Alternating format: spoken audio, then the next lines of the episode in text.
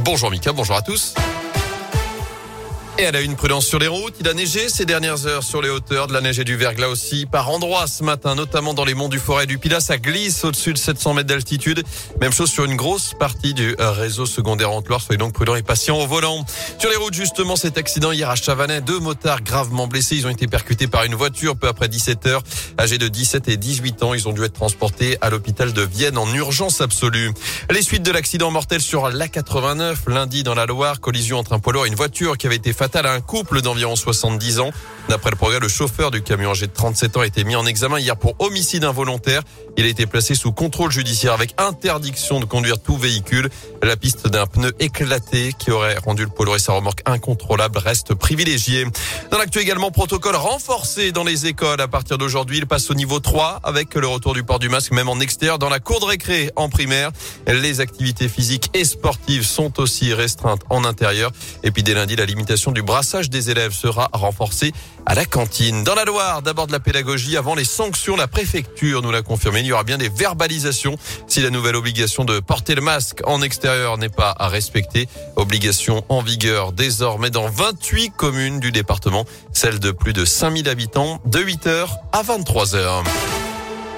Du sport du foot avec Julien Sablé sur le grill. Le nouvel entraîneur par intérim de l'AS Saint-Etienne sera présent face à la presse ce midi pour la traditionnelle conférence de presse avant le déplacement à Reims. Ce sera samedi soir. Il devrait là aussi être sur le banc alors que les dirigeants cherchent toujours un successeur à Claude Puel. Ce ne sera pas David Guillon. D'après le progrès, les discussions avec les dirigeants stéphanois n'ont pas abouti avec l'ancien entraîneur Rémois. Un point de moins pour Lyon. C'est l'une des décisions très attendues hier de la commission de discipline de la Ligue. La suite des incidents face à Marseille. Le match sera d'ailleurs à rejouer à huis clos.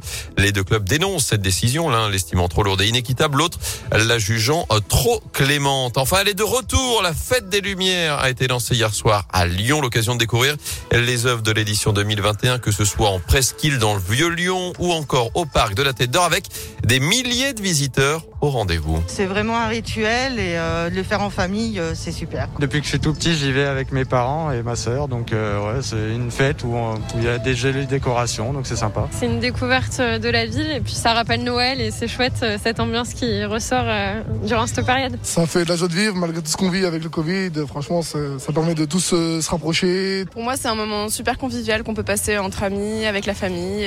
C'est super joli. Vraiment, c'est mon moment préféré parce qu'en plus c'est juste avant Noël. Du coup, bah c'est trop mignon. La lumière, euh, la décoration, découvrir Lyon parce que je connaissais pas Lyon. Je suis venue spécialement pour la fête des Lumières avec mes collègues. J'ai découvert bah, la ville au travers justement de bah, toutes ces lumières, toutes ces animations et franchement j'en garde un très bon souvenir et je suis content que ça revienne ici. Et la fête des Lumières, ça dure jusqu'à samedi soir à Lyon. Vous retrouvez les plus belles images sur notre site internet radioscoop.com et sur l'appli Radioscoop. Merci beaucoup Gaëtan Barallon. Peut-être aller y faire un tour.